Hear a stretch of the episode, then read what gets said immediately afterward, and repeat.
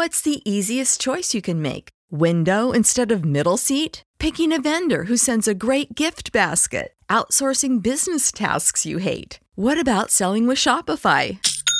Whether you're selling a little or a lot, Shopify helps you do your thing, however you cha-ching. Shopify is the global commerce platform that helps you sell at every stage of your business. From the launch your online shop stage to the first real life store stage, all the way to the did we just hit a million orders stage. Shopify's there to help you grow. Whether you're selling scented soap or offering outdoor outfits, Shopify helps you sell. Wherever and whatever you're selling, Shopify's got you covered. Sign up for a $1 per month trial period at shopify.com slash try. Go to shopify.com slash try now to grow your business, no matter what stage you're in. Shopify.com slash try.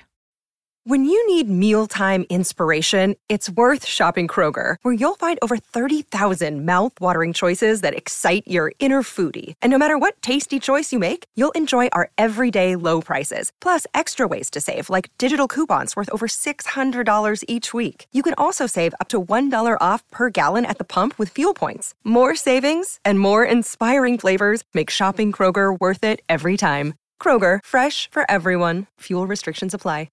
Hey, everybody, welcome to a new episode of Japan Top 10 Cultures. My name is Eric. And this is Anna. Japan Top 10. Our Listener Appreciation Month will be held next month. If you have any song requests for our episode next month, please let us know on jtop10.jp. All listeners will be getting premium platinum episodes for the month of October. If you enjoy the benefits that you'll be getting that month, make sure to join our Patreon program. We've updated our website with the upcoming changes you can expect from our podcast from your 2020 annual survey responses. Check them out at jtop10.jp. If you have any further suggestions, feel free to let us know by contacting us. Do you want to advertise on our podcast? Market your brand onto one of the world's most popular Japanese cultural based podcasts. Reach up to potentially 70,000 listeners around the world on a weekly basis with advertising costs that will fit your company's budget. Find the full details at jtop10.jp to find out an advertising plan that will suit your company's needs. Are you an indie Japanese music artist? If you create Japanese music and want some exposure, please get in touch with our music director, Hayley, by sending her an email at hayley at jtop10.jp along with the song you'd like us to feature on the podcast. That's H A Y L E Y at jtop10.jp. If you are enjoying this Cultures episode, remember you can receive the full version of this episode by becoming a Patreon donor, just starting at $1. Plus, you'll receive this episode without any announcements or interruptions, just commentary and music. Check out our website at jtop10.jp slash club for details. And in this episode, Anna and I will be talking about the weird and, well, it just gets weirder world of amazing Japanese commercials. So let's start off this journey. Uh, we were just talking about how um, you don't really consider them that weird. No, I think they're just really funny and very creative for the amount of humor that is in each commercial. Like some Western commercials are just those some of those are just plain weird and sometimes they just annoy you because they're just so weird and not even related to the to the product that they're trying to sell in the commercial whereas some of the japanese ones that i've seen like they're funny and they they still do revolve around the products themselves or whatever idea they're trying to sell in those commercials I do have some time. Uh, sometimes while watching these, I I do have no idea what product they're selling at the beginning of the commercial, but by the time they get to the end, you're like, oh, that's oh, it's a medicine commercial. I see. Okay, but I also feel like that has to do with there. There must be tons of like cultural touchstones in the commercial that I'm not getting. right So that probably has a lot to do with why we consider them to be weird. right exactly it's like when westerners think that anime is weird but anime is just like japanese cartoons Yeah, exactly. There's nothing really weird about it. It's just its own separate thing. It's it's, it's just uh, foreign to us. right exactly Now, I will say that a lot of these commercials, they are they are trying to definitely stand out. So many of these commercials, like they find one th- kind of thing in the commercial and then they just kind of repeat that over and over and over again for the rest of the commercial series. And that kind of becomes like, they kind of like become characters in their own right. Mm-hmm. I'm thinking of like SoftBank in particular. Oh yeah.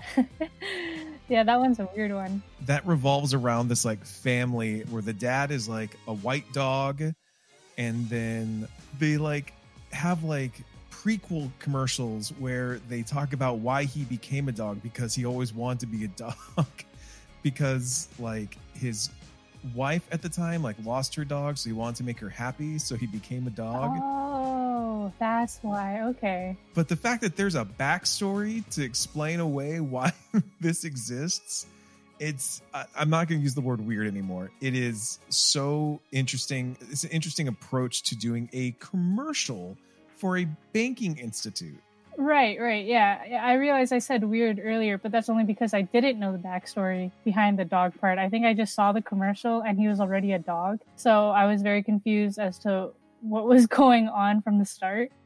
But now that you say that, that's an interesting take to go for a commercial, especially for a bank. yeah and they're also based and they just know that well you've seen all the rest of these like what if you just stumbled in on like this first part like wait there's a okay so there's a a young teenager who wants to become a dog and now oh it's a bank com- oh okay it it and like some commercials will share properties like the softbank family will be in a commercial for georgia coffee um because those they're just now like pop culture characters that kind of transcend their commercial it's crazy Right.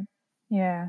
so in the world of advertising everyone is competing for space and that means people will be playing the latest uh, j-pop and j-rock albums to they'll be creating new mascots so everyone is always trying to vie for your attention and everyone's trying to stand out from the pack and just two weeks of advertising on digital sh- billboards at shibuya crossing which is that it's, it's known for their crosswalk costs around $217,000 for two weeks of advertising. That's insane.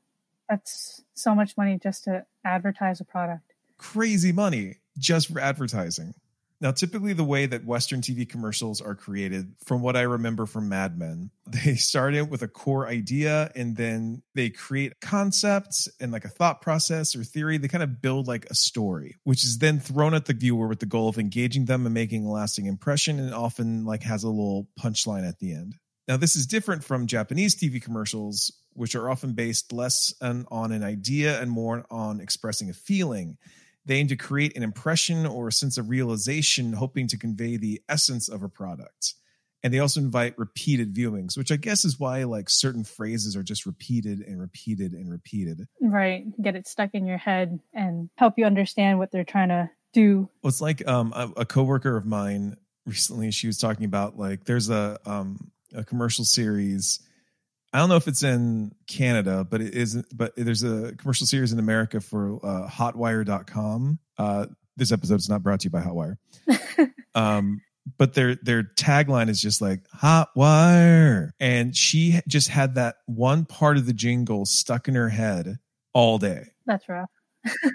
so I, I wonder if it yeah i wonder if that has a lot to do with it as well as like they want you to like randomly think about that during the day and i wonder if they if once they have achieved that that's what they've been looking for even if you never buy the product itself you always like associate that with that product Well, yeah, isn't that like a lot of products where now you don't even use the plain English term for it, you use just the brand name? yeah like kleenex Yeah, exactly. I also think that's um oh gosh, that came up the other day as well. Someone used a name brand to represent the Mhm. just the entirety of the product itself, no matter what who was making it. And I got I was like really irritated by it. I was like, no, no, no, it's not what that's called. Don't don't let them win. I think it was like Uber. Like I'm gonna call an U- I'm gonna Uber it. But you, not, you don't actually always use Uber. Right. Yeah, and I was like, no, don't let the wind use. It's it's a Lyft. yeah yeah like there's so many other brands that can be used or that all that that actually do be get used like equally to the other brands but just because one came out first and bigger that that's just the term that people start using like we didn't used to say just google it like, google wasn't the biggest search engine before Yeah, yeah. No one says uh, Ask Jeeves it. It's always Google. I realized I just dated myself by using Ask Jeeves, which is a say- it's a very now that I realize maybe not everyone knows what that is. That's a very defunct uh search engine.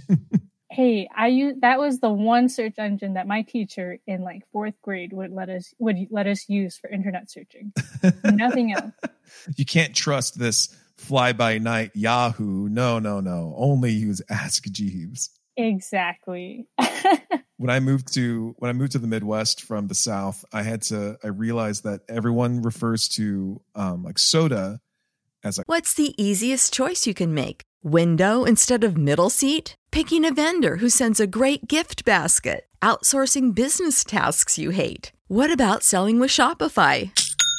Whether you're selling a little or a lot, Shopify helps you do your thing, however you cha-ching. Shopify is the global commerce platform that helps you sell at every stage of your business. From the launch your online shop stage to the first real life store stage, all the way to the did we just hit a million orders stage? Shopify's there to help you grow. Whether you're selling scented soap or offering outdoor outfits, Shopify helps you sell. Wherever and whatever you're selling, Shopify's got you covered. Sign up for a $1 per month trial period at shopify.com slash try. Go to shopify.com slash try now to grow your business, no matter what stage you're in. Shopify.com slash try.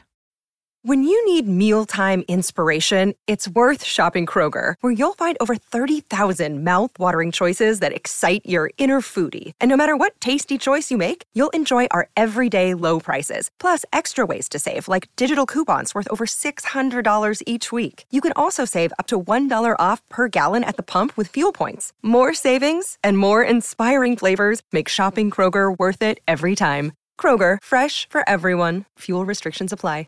Pop, oh yeah whereas in the South we refer to all all sodas as Coke. Oh, And even if you don't want a Coca-Cola, you go like, um, I'm gonna go get some Cokes. What do you want? I'll take a Dr. Pepper and a Sprite. Everything is a Coke. huh. Yeah, it's very confusing. I think it's just laziness on a part of on our part. right yeah Um, while some Japanese advertising is more focused on providing clear explanations on how products work, a bit like to approach the way to sell their products on a like they do on Western shopping channels. They they really like to make it stand out, and that's why they use those different oddball techniques. During our research, we we did look at some examples. What was the first couple of uh, commercials that you uh, researched on? Okay, well, I definitely watched the Toyota G's Japanese baseball commercial, and I didn't put in the fact that it said Toyota at the beginning. That you know, it's gonna, it's supposed to be about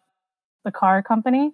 Mhm. And I just started watching it. I'm like, wow, this is such a cool commercial. You know, they've got like the ins and outs of um, like a Japanese city. Uh, they show like all the different people working in the different industries. And then this car just pops out of nowhere at the very end. And I'm like, oh my gosh, this was a car commercial the entire time. You forget. It's crazy. But it was so good. I'm like, wow, this like baseball really brings Japanese people together and all this stuff. And then it, Yeah. car comes out and catches the ball. I watched the um the Dole banana commercial. Oh yeah, I saw that one too. The, the- was the one that you watched? Was that the guy with the banana like mustache and eyebrows? I don't remember that part. The biggest Oh part my that stuck out to me was that he started shooting bananas from his mouth. Yes, yes, that was it. It was like a person was sad, so he shot bananas from his nose, and then she had bananas, Yeah. and everything was cool. Yeah, I don't, I don't, I don't agree with that, but I mean, you can't forget that now. Like I, I will not forget that. You cannot downplay the importance of potassium Coming out of your nose? well-being. Yeah, I mean, what are you gonna do? It stopped that. Uh, there was also like a, a, a like gang members, like um, like they I, they look like they attacked him, but then they came back. They came out of the deal with bananas, Right. so everything was cool. I was just gonna say that's a pretty good uh, way to settle conflicts. Just to, yeah, Just hand a banana, be like, "We're cool now, right?" guys, let's talk this out. Let's uh let's get a couple of bananas and let's just hash this whole thing out. yeah. I think I think you'll find peace appealing. No, stop. They'll beat me up. So there's tons of YouTube channels where you can go hunt down some of these commercials. Uh, Japan thing, uh, Japanese commercials, HD. The internet has really opened up the world to these things as as much as it has even like Japanese pop music, which we're an example of. Um, and speaking of that, why don't we get to our first song? Right. And so for our first song, it's from 2018. It's Candy Smile by E Girls. キャ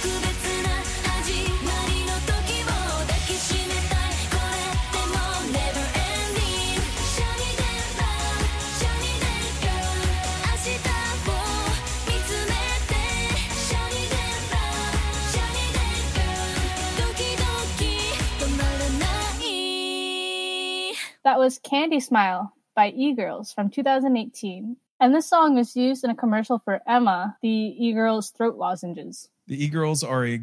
Well, now here's the thing. I'm sorry. The, I don't know if using candy in a song for like a medicine is a great idea. Like using the term candy and saying, like, it, this, these throat lozenges are like candy.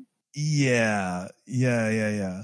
But you know, I, I didn't come up with the commercials. So, e girls are a girl group formed by LDH Japan, and they're signed to Rhythm Zone. The group's name, E Girls, actually stands for Exiled Girls. And Candy Smile is their fifth single included on their first album, Lesson One, from 2013. All right, next, get ready for our episode where myself and Ethel are going to be teaming up to bring you some J Rock from the group and Drop.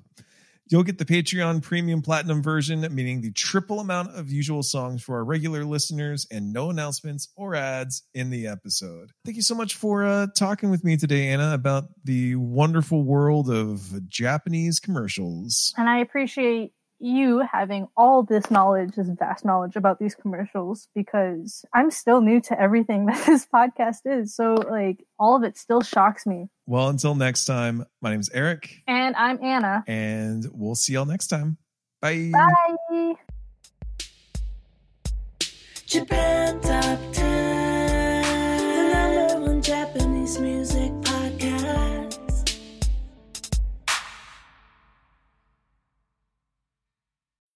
When you need mealtime inspiration, it's worth shopping Kroger, where you'll find over 30,000 mouthwatering choices that excite your inner foodie. And no matter what tasty choice you make, you'll enjoy our everyday low prices, plus extra ways to save, like digital coupons worth over $600 each week. You can also save up to $1 off per gallon at the pump with fuel points. More savings and more inspiring flavors make shopping Kroger worth it every time. Kroger, fresh for everyone. Fuel restrictions apply. Support for this podcast and the following message come from Corient. Corient provides wealth management services centered around you. They focus on exceeding your expectations and simplifying your life. Corient has been helping high achievers just like you enjoy their lives more fully, preserve their wealth, and provide for the people, causes, and communities they care about. As one of the largest integrated fee only registered investment advisors in the U.S., Corient has deeply experienced teams in 23 strategic locations. Corient has extensive knowledge spanning the full spectrum of planning, investing, lending, and money management disciplines. Leverage Corient's exclusive network of experts to craft custom solutions designed to help you reach your financial goals, no matter how complex they may be. Real wealth requires real solutions. For more information, connect with a wealth advisor today at corient.com. That's C O R I E N T.com. Corient.com.